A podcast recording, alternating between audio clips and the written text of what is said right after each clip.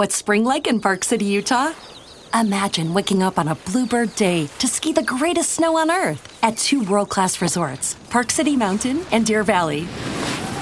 Exploring miles of wide open spaces by snowshoe or cross country skis. Wandering our historic Main Street with its après ski scene and award winning restaurants. When you love it like we love it, Park City, Utah will always be winter's favorite town. Join the experience at visitparkcity.com. Rural. Hoy en Mundo Rural nos acercamos a la PAC en nuestro espacio semanal con la presidenta del Fondo Español de Garantía Agraria FEGA, María José Hernández. Con ella conocemos las últimas noticias en torno a la política agraria común y le hacemos llegar nuestras dudas, en este caso sobre las fotos georreferenciadas de prácticas de ecoregímenes. En estas últimas semanas, algunas comunidades autónomas han pedido a sus agricultores que tomen fotos en el momento de establecer una cubierta vegetal en cultivos leñosos o de realizar una siembra directa. ¿Cuál es el objetivo de estas fotos? El establecimiento de cubiertas vegetales o la siembra directa son prácticas que forman parte de los llamados ecoregímenes. Como todos nuestros oyentes conocen ya, los ecoregímenes son unas nuevas ayudas de la PAC 2023-2027 que remuneran a las explotaciones que lleven a cabo prácticas beneficiosas para el clima y el medio ambiente. Estos ecoregímenes se han aplicado por primera vez en la campaña 2023 y han sido una de las grandes novedades de la reforma de la PAC. Esto hizo que para el primer año de aplicación se plantearan una serie de flexibilidades con el objetivo de permitir una adecuada puesta en marcha de la medida y permitir también que los agricultores se fueran familiarizando con las nuevas prácticas.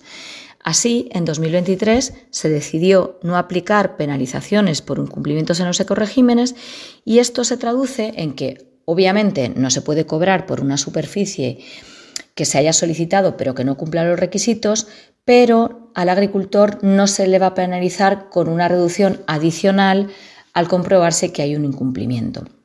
Pues bien, en estos momentos del año estamos empezando a obtener los primeros resultados de los controles sobre el terreno de aquellas prácticas de los ecoregímenes que no son monitorizables. Esto quiere decir que son requisitos que no se pueden verificar mediante imágenes por satélite teniendo en cuenta la resolución que tienen estas imágenes. Así, por ejemplo, en el caso de las cubiertas que se tienen que establecer entre las calles de cultivos leñosos, las imágenes de satélite nos permiten verificar que en esa parcela hay un cultivo leñoso, pero no nos permiten verificar si hay o no una cubierta vegetal y este requisito lo debemos verificar mediante un control en campo. Los resultados obtenidos en estos controles en campo nos muestran que ha habido un porcentaje de incumplimiento de determinados requisitos que es más elevado de lo deseable y esto tiene unas consecuencias directas en la gestión de estas ayudas.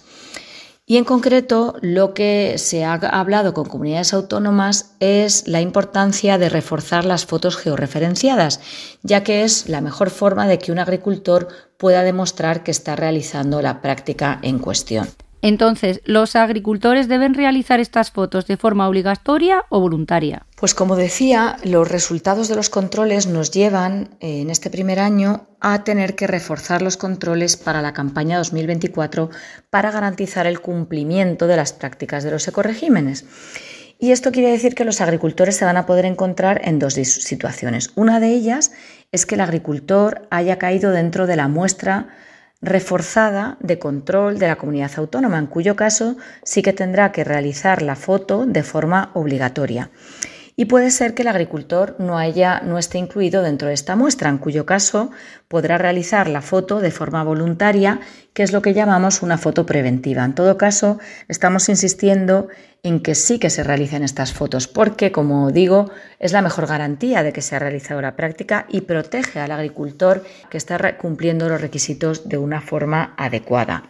Hay que tener en cuenta además que a la vista de los datos de esta primera campaña también vamos a reflexionar sobre las penalizaciones de los ecoregímenes, de manera que en 2024 pues, se puedan aplicar íntegramente para evitar estos incumplimientos. María José Hernández, presidenta del Fondo Español de Garantía Agraria.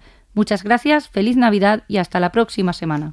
Gracias como siempre por la atención y aprovecho para desear unas felices fiestas y lo mejor para este año 2024 teniendo en cuenta el día en el que estamos.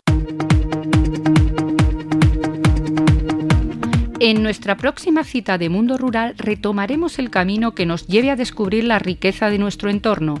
No olviden que pueden realizar sus consultas a la dirección de Mundo Rural, redacción fagro.com. Un programa elaborado por F Agro en colaboración con el Ministerio de Agricultura, Pesca y Alimentación.